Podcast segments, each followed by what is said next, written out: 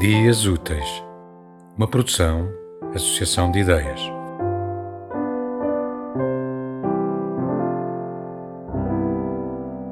Olá, o meu nome é Sara Rodi e hoje venho contar-vos um certo de um livro que escrevi este ano, um livro infantil chamado O Menino que Construía Espantalhos.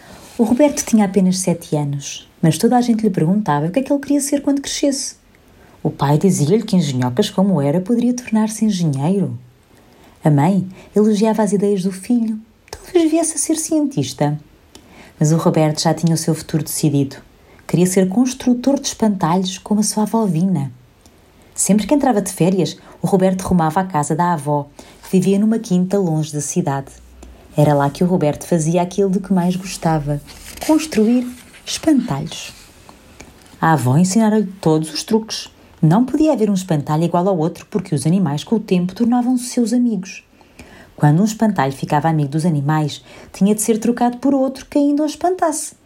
E era preciso muita imaginação para inventar espantalhos diferentes a toda a hora. O Roberto gostava de os fazer assustadores, mas a avó Vina acabava sempre por lhes desenhar um rosto simpático. É que ninguém, nem os animais mais marotos, merecia ver um rosto mal encarado, dizia. Até que a poucos dias do início das férias, Roberto descobriu que já não ia passar uns dias à casa da avó Vina. Os pais conversavam na sala e o Roberto, que a mãe dizia que nunca ouvia nada quando não queria, ouviu nesse dia mais do que devia. É um mieloma múltiplo agressivo, explicou o pai. O Roberto não pode lá ficar, é perigoso.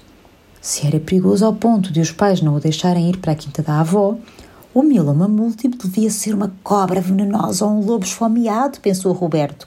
Talvez uma praga de insetos ou ratazanas, ou seria um bando de morcegos gigantes. Procurou o mieloma múltiplo nos seus livros de animais. Havia vários com a letra M a rondar a quinta da avó.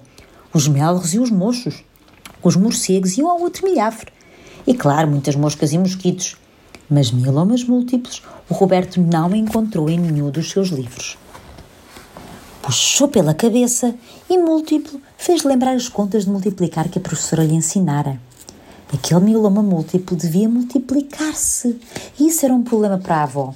Talvez um espantalho não fosse suficiente para o afugentar. Seria necessário encher a quinta de espantalhos.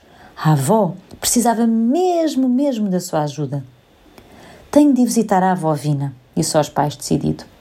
O Roberto achava que ia ser muito difícil convencê-los, mas, para sua surpresa, eles concordaram de imediato. Amanhã vamos à quinta, propôs o pai, e trazemos a avó para passar uns dias em nossa casa. O que o Roberto queria realmente era ficar na quinta com a avó, mas não se queixou. Mesmo ficando lá pouco tempo, teria de ser o suficiente para espantar o mieloma múltiplo e já tinha tudo pensado. Na mochila, levava as suas canetas de filtro, as lacas coloridas do carnaval, os doces que guardaram do último Halloween e o slime que a Mariazinha, sua colega de carteira, lhe oferecera nos anos. Tinha sido feito por ela, mais pegajoso não havia. Assim que chegaram à quinta, a avó foi recebê-los à porta. Não tinha um ar assustado, mas o Roberto achou-a cansada. Os seus olhos pareciam já não brilhar como antes. Onde está ele, avó? Perguntou-lhe o Roberto, ainda antes de ela o abraçar. A avó não sabia a que é que ele se referia. O mieloma múltiplo, avó. Pensei em muitas formas de o afastarmos daqui. Eu sei que a avó não gosta de espantalhos assustadores, mas desta vez tem mesmo de ser. e a avó sorriu. Soltou até uma gargalhada pequenina. O Roberto achou que ela voltava a ser a sua avó de sempre, com os olhos enrugados de alegria, mas o seu olhar entristeceu logo em seguida. Sabes, Roberto, vai ser difícil espantar o meu lama múltiplo, porque ele está dentro de mim. Roberto olhou a avó com os olhos muito abertos. A avó comeu? Só no regresso a casa é que o Roberto percebeu que o mieloma múltiplo era uma doença.